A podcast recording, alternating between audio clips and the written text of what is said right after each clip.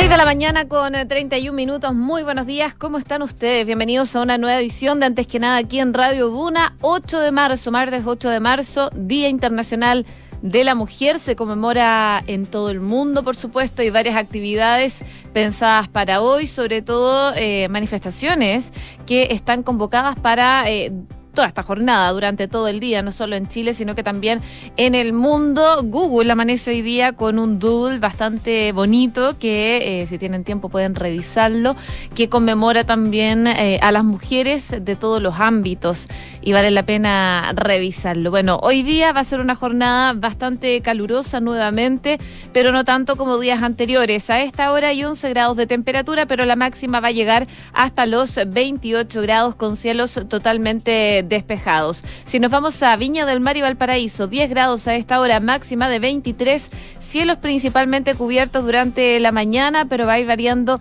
a despejado con vientos de entre 25 y 40 kilómetros por hora durante el transcurso de la tarde. En Concepción, 10 grados, máxima de 19, cielos despejados durante la mañana, pero se esperan chubascos débiles durante la tarde-noche del día de hoy. Ya para mañana va a estar totalmente despejado, eh, ya en Concepción, donde nos pueden escuchar en el 90.1. Y en Puerto Montt, lluvia se espera para esta jornada con vientos de entre 40 a 60 kilómetros por hora. Incluso durante la tarde podrían tener ráfagas de viento que alcanzarían los 70 kilómetros por hora y una máxima para hoy de 16 grados de temperatura. Ya desde mañana solo nubosidad parcial, según lo que nos indica la Dirección Meteorológica de Chile. Eso, por supuesto, en los principales lugares donde nos escuchan a través del dial, pero ustedes, como siempre, nos pueden escuchar a través de Chile y el mundo en duna.cl.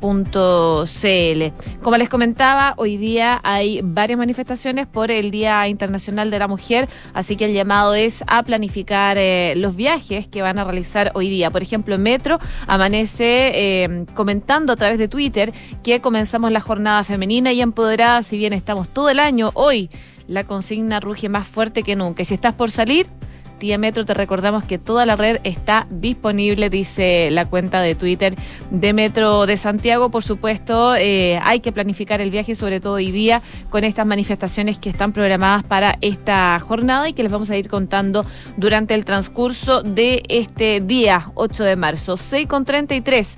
Hacemos un resumen de las principales informaciones que están ocurriendo en Chile y el mundo en los titulares.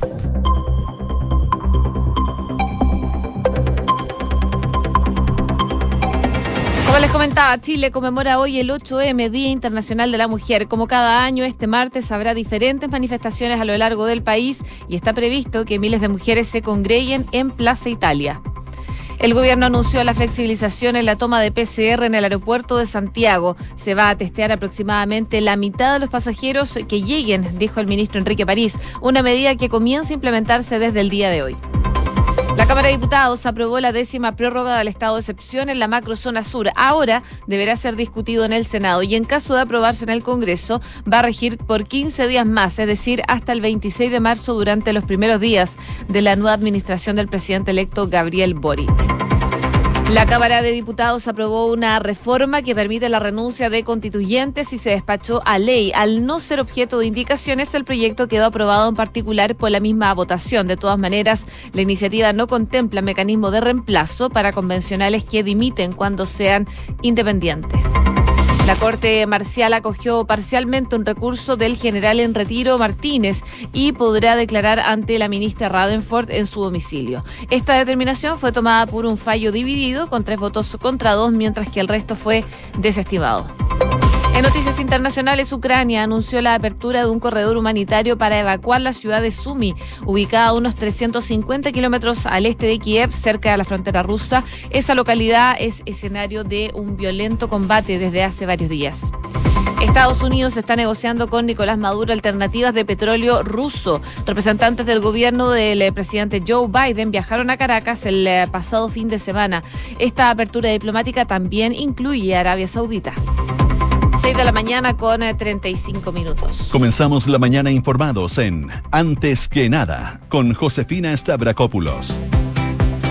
Bueno, hoy el Día Internacional de la Mujer se conmemora, por supuesto, este día ah, en todo el mundo y va a llevar una serie de actividades con el nombre 8M en alusión a la fecha oficial. En los últimos años, la Coordinadora Nacional que lleva el mismo nombre ha convocado a todas las mujeres a marchar a la llamada huelga general feminista y este año también, por supuesto, lo va a hacer.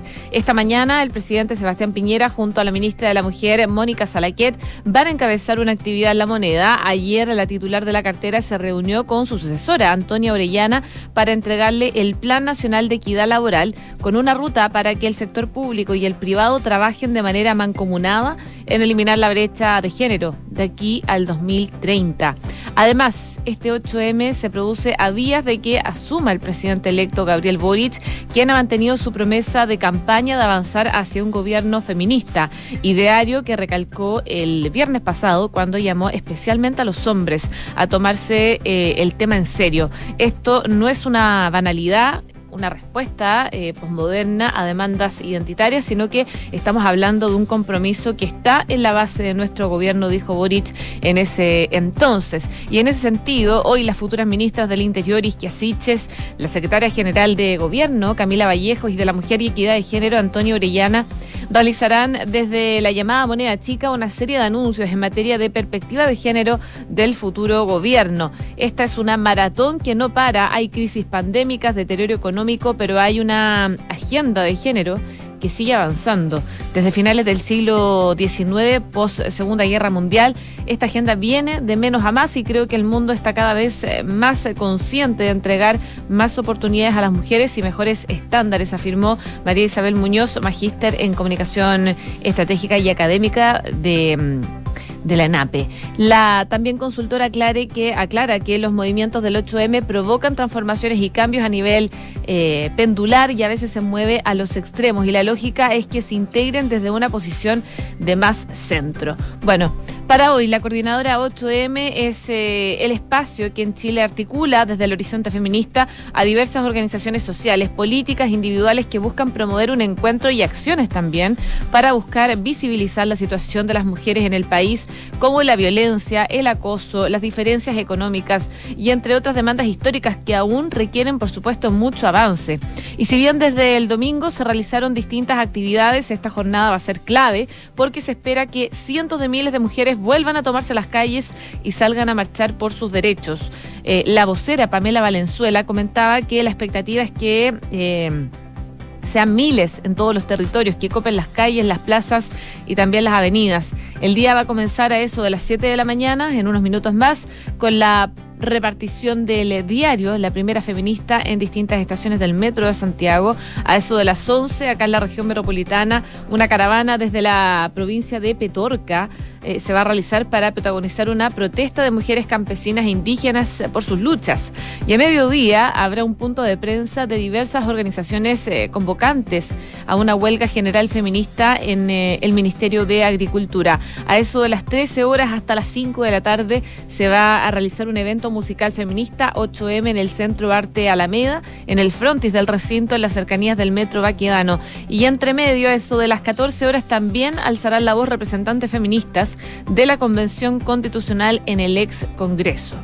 Al término del evento musical, a eso de las cinco y media de la tarde, va a comenzar la marcha 8M desde Plaza Baquedano hasta Estación Metro Los Héroes. A eso de las siete y media se va a realizar un acto ampliado de la huelga general feminista. Vamos por la vida que nos deben, también en las cercanías de Metro Los Héroes en Alameda a la altura 2200 con Echaurran. Así que es parte de la agenda que se tiene prevista para el día de hoy, en este 8 de marzo, Día Internacional de la Mujer. 6 de la mañana con 40 minutos. Estás escuchando Antes que nada con Josefina Stavrakopoulos en Duna. Vamos a otras informaciones de esta jornada. En el Congreso, tras una nueva solicitud ingresada por el presidente Sebastián Piñera y a cuatro días de que finalice su mandato, eh, ayer la Cámara de Diputados aprobó una nueva prórroga del estado de excepción constitucional de emergencia que rige en la macrozona sur desde octubre pasado y que fue impulsado por la actual administración. Esta medida abarca en concreto, sabemos, las provincias de Biobío y Arauco en la región del Biobío y las provincias de Cautín y Mayeco en la, en la región de la Araucanía. Vence el viernes 11 de marzo, mismo día en que se realiza el cambio de mando, por lo que durante esta semana, la semana que recién pasó más bien, la moneda estuvo analizando los pro y los contras de enviar un nuevo oficio para extender el estado de excepción en la zona por 15 días más. Bueno, finalmente, tras eh, evaluarlo e inclinarse por una nueva solicitud, esta jornada la Cámara Baja eh, debió revisar el nuevo oficio ingresado por el actual mandatario, en el cual solicitó la extensión hasta el 26 de marzo, es decir, durante los primeros días del nuevo gobierno. Y eso de las 11 se dio lugar a la sesión, la cual estuvo marcada por un discurso del presidente de la Cámara de Diputados, Diego Paulsen, en el marco del fin de su gestión para revisar, entre otros proyectos de ley, la extensión del estado de emergencia. La votación sobre la solicitud del Ejecutivo se concretó a eso de las dos y media de la tarde del día de ayer y la prórroga fue aprobada por 73 votos a favor, 41 en contra y 5 abstenciones. Ahora, la medida tiene que ser revisada por el Senado hoy día. En caso de ser visado por la Cámara Alta, se convertirá en la novena prórroga aprobada por el Congreso, pero la décima en total, ya que, recordemos, las primeras fueron anunciadas por el Ejecutivo y en ese entonces, por ser las primeras, no necesitaban la venia del Parlamento. Bueno, en detalle, la primera de ellas tuvo lugar el 9 de noviembre, la segunda el 24 y así. Eh, el decreto del estado de excepción, el cual entrega facultades especiales a las Fuerzas Armadas con el objetivo de poder apoyar la labor de las policías, fue firmado el 12 de octubre del año pasado y entró en vigencia el 13 de ese mismo mes fue declarado por eh, el presidente Piñera luego de una seguidilla de actos de violencia registrados en la zona y que fueron calificados por el gobierno como grave alteración al orden público vinculado al terrorismo y al narcotráfico. De todas maneras, a la sesión de la Cámara Baja asistió ayer el ministro del Interior, Rodrigo Delgado junto al subsecretario de la cartera, Juan Francisco Gali, para poder abordar la implementación de este estado de excepción en la macrozona sur.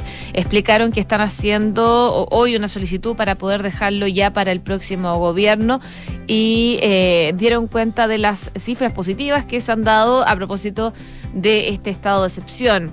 Bajo ese contexto también se refirió a una eventual finalización del decreto de estado de excepción en la zona por parte de la nueva administración en el marco también del cambio de mando. Hace pocos días la futura ministra del Interior, Isquia Siches, no cerró la puerta a la posibilidad de continuar con el decreto del Ejecutivo durante el nuevo gobierno. Em, y según lo que dijo la próxima Secretaría de Estado, es que ella espera no extender el estado de excepción, pero evidentemente nada está escrito en piedra. 6 de la mañana con 43 minutos. Escuchas antes que nada con Josefina Stavrakopoulos. Duna. Seguimos en el Congreso. La Cámara de Diputados aprobó por 119 votos a favor y 3 en contra el proyecto de reforma constitucional que permitirá la renuncia de los convencionales constituyentes. Esta moción, visada durante la tarde de ayer, se da en medio de la controversia que se ha generado por eh, la situación del representante del Distrito 13, Rodrigo Rojas Vade, de reincorporarse a sus funciones del órgano redactor tras su salida en septiembre del año pasado cuando él eh, dio o revelara a la tercera que no padecía cáncer. En concreto, este proyecto modifica el artículo 134 de la Constitución estableciendo que los convencionales constituyentes podrán renunciar a sus cargos cuando hechos graves afecten severamente su desempeño o pongan en riesgo el funcionamiento de la Convención Constitucional y así lo califique el Tribunal Calificador de Elecciones. Al no ser objeto de indicaciones, la iniciativa quedó también eh, aprobada en particular por la misma votación y se va a despachar a ley.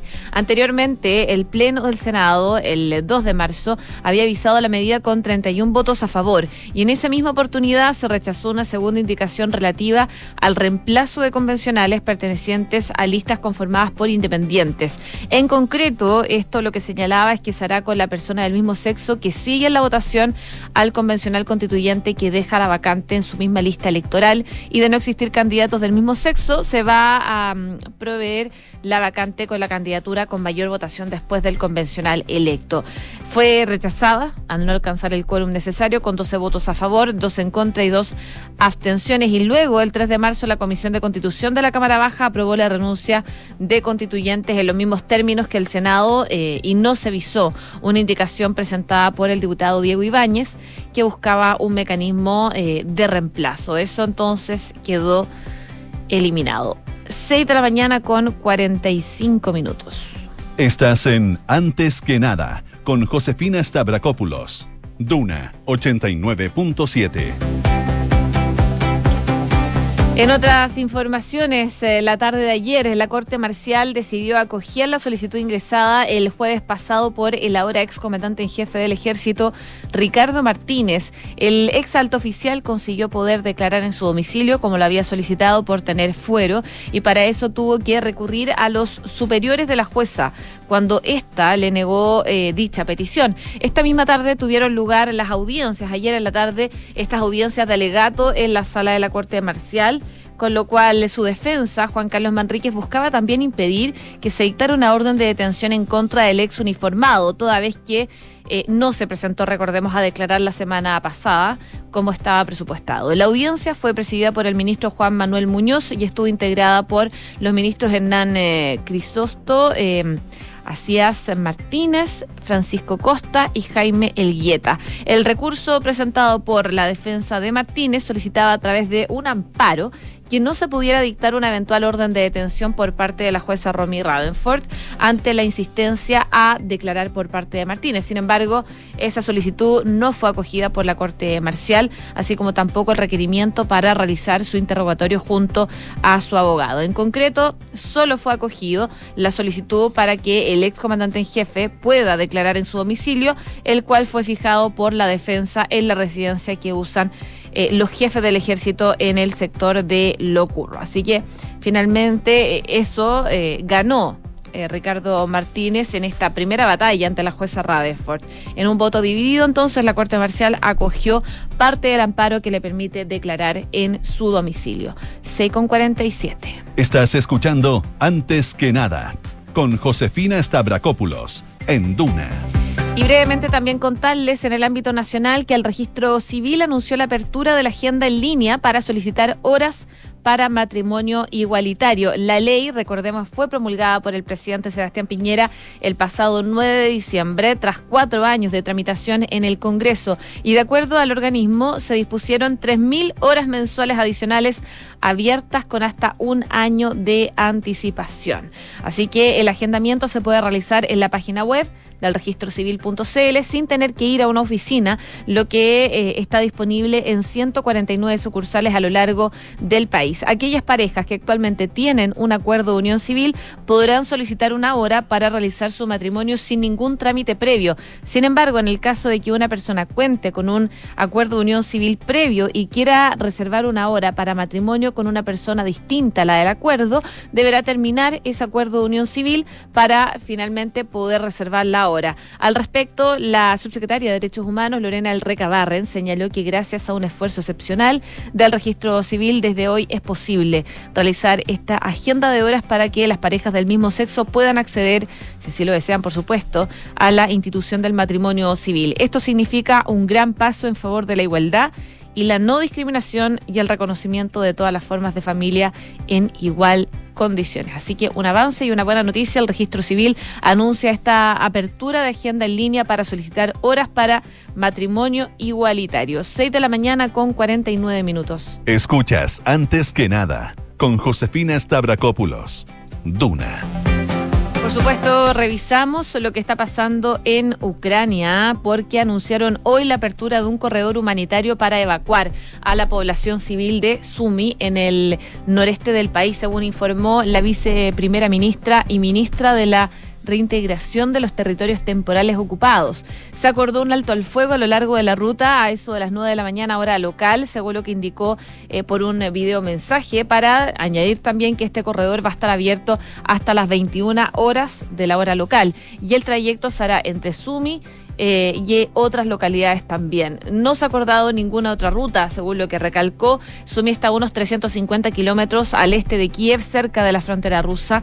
Es escenario de violentos combates desde hace ya varios días y de hecho en la noche de ayer al menos nueve personas, entre ellas dos niños, murieron en un bombardeo de esa ciudad, según informó el martes eh, la agencia de emergencias ucraniana. Aviones enemigos atacaron... Eh, edificios de vivienda, según informó Telegram. Los servicios de socorro que llegaron al lugar hacia las 23 horas. Allí encontraron los cuerpos de nueve civiles y una mujer que pudo ser rescatada entre los escombros. El lunes Rusia anunció eh, este alto al fuego y corredores humanitarios en varias ciudades ucranianas para permitir la evacuación de civiles. Sin embargo, cuatro de los seis corredores se dirigían a Rusia y Bielorrusia, por lo que el gobierno ucraniano rechazó esa propuesta. Y por la tarde Moscú volvió a anunciar treguas locales y rutas de evacuación que debían obtener el visto bueno de las autoridades ucranianas. En paralelo, les cuento que em, la invasión rusa de Ucrania ya ha producido dos vencedores inesperados, Venezuela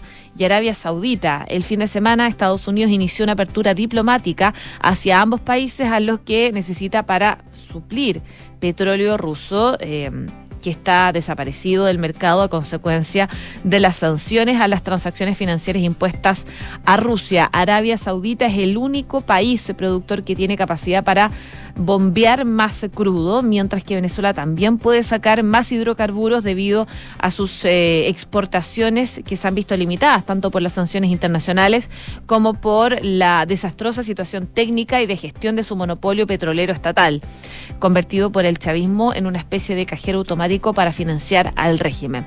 Por el contrario, en Estados Unidos, que es el primer productor mundial de petróleo, harán falta seis meses para aumentar significativamente la producción y según fuentes de la industria comenzó eh, ayer en la ciudad de Houston. Al mismo tiempo, los perdedores en esta dinámica son las fuerzas democráticas de Arabia Saudita y Venezuela.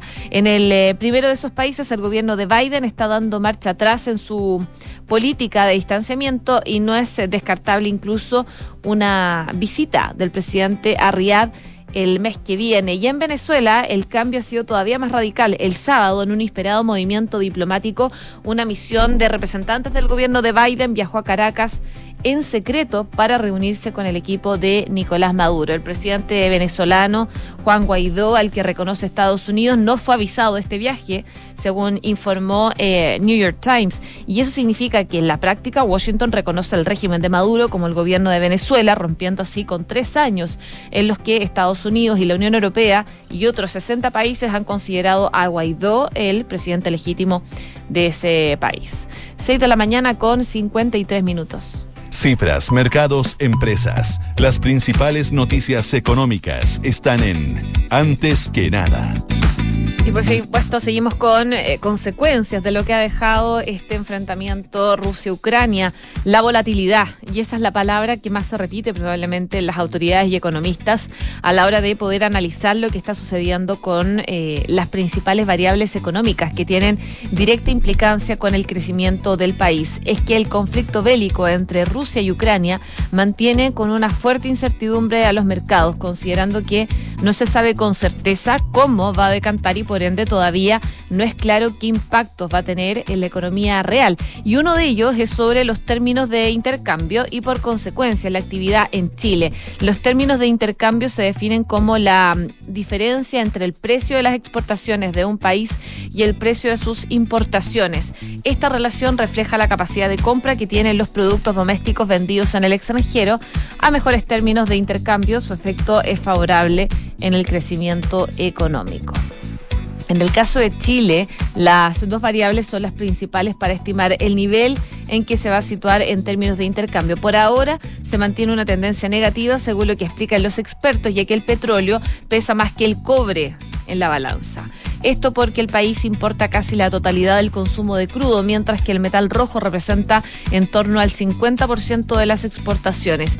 Esa proporción hace que, pese a los históricos precios del cobre, no logre compensar el efecto que tiene el petróleo eh, en deteriorar los términos del intercambio. Así que la situación del crudo se ve bastante compleja a nivel internacional y por supuesto en Chile también. El precio del cobre llegó a su nivel más alto en la historia mientras que el petróleo sigue sobre los 120 dólares por barril. Esta alza en el valor de los combustibles llegó a las bolsas de Estados Unidos a desplomarse y a entrar en terreno bajista y de corrección también.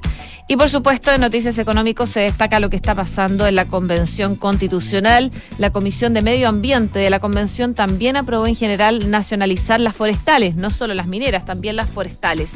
Se aprobaron varias normas de este tipo, en algunos casos se pone condiciones, en otros casos no, y algunas de ellas proponen traspasar a pueblos originarios. También se aprobó prohibir eh, los monocultivos. Por otro lado, se aprobó la nulidad de las concesiones de algunos proyectos económicos que estén en territorio indígena y que hayan sido aprobados sin su consentimiento previo, libre e informado. 6,56. A esta hora en Santiago, 10 grados de temperatura, la máxima se espera llegue hasta los 28 en este 8 de marzo, Día Internacional de la Mujer, en donde hay convocadas varias manifestaciones, sobre todo acá en la región metropolitana y en el centro de Santiago, para que lo tengan en consideración al momento de moverse por las calles de la capital. Todo va a comenzar a las 7 de la mañana y se espera que se extienda a eso de las 7 y media de la tarde. Y les cuento que sabía que puedes comprar de forma anticipada los servicios funerarios de María Ayuda. Entrégale a tu familia la tranquilidad que necesitan y estarás apoyando a cientos de niños de la Fundación María Ayuda. Convierte el dolor en un acto de amor. Cotiza y compra en www.funerariamariaayuda.cl. ¿Y quieres manejar tranquilo? Bueno, Consorcio tiene un seguro de auto con asistencia 24/7, protección ante robos, daños a terceros y reparación in situ dentro del país. Y si contratas antes del 25 de marzo, llevas tu swap 2022 sin costo. Cotiza y contrata 100% online en consorcio.cl. Bien, a continuación, Duna en Punto, seguimos revisando informaciones junto a Rodrigo Álvarez.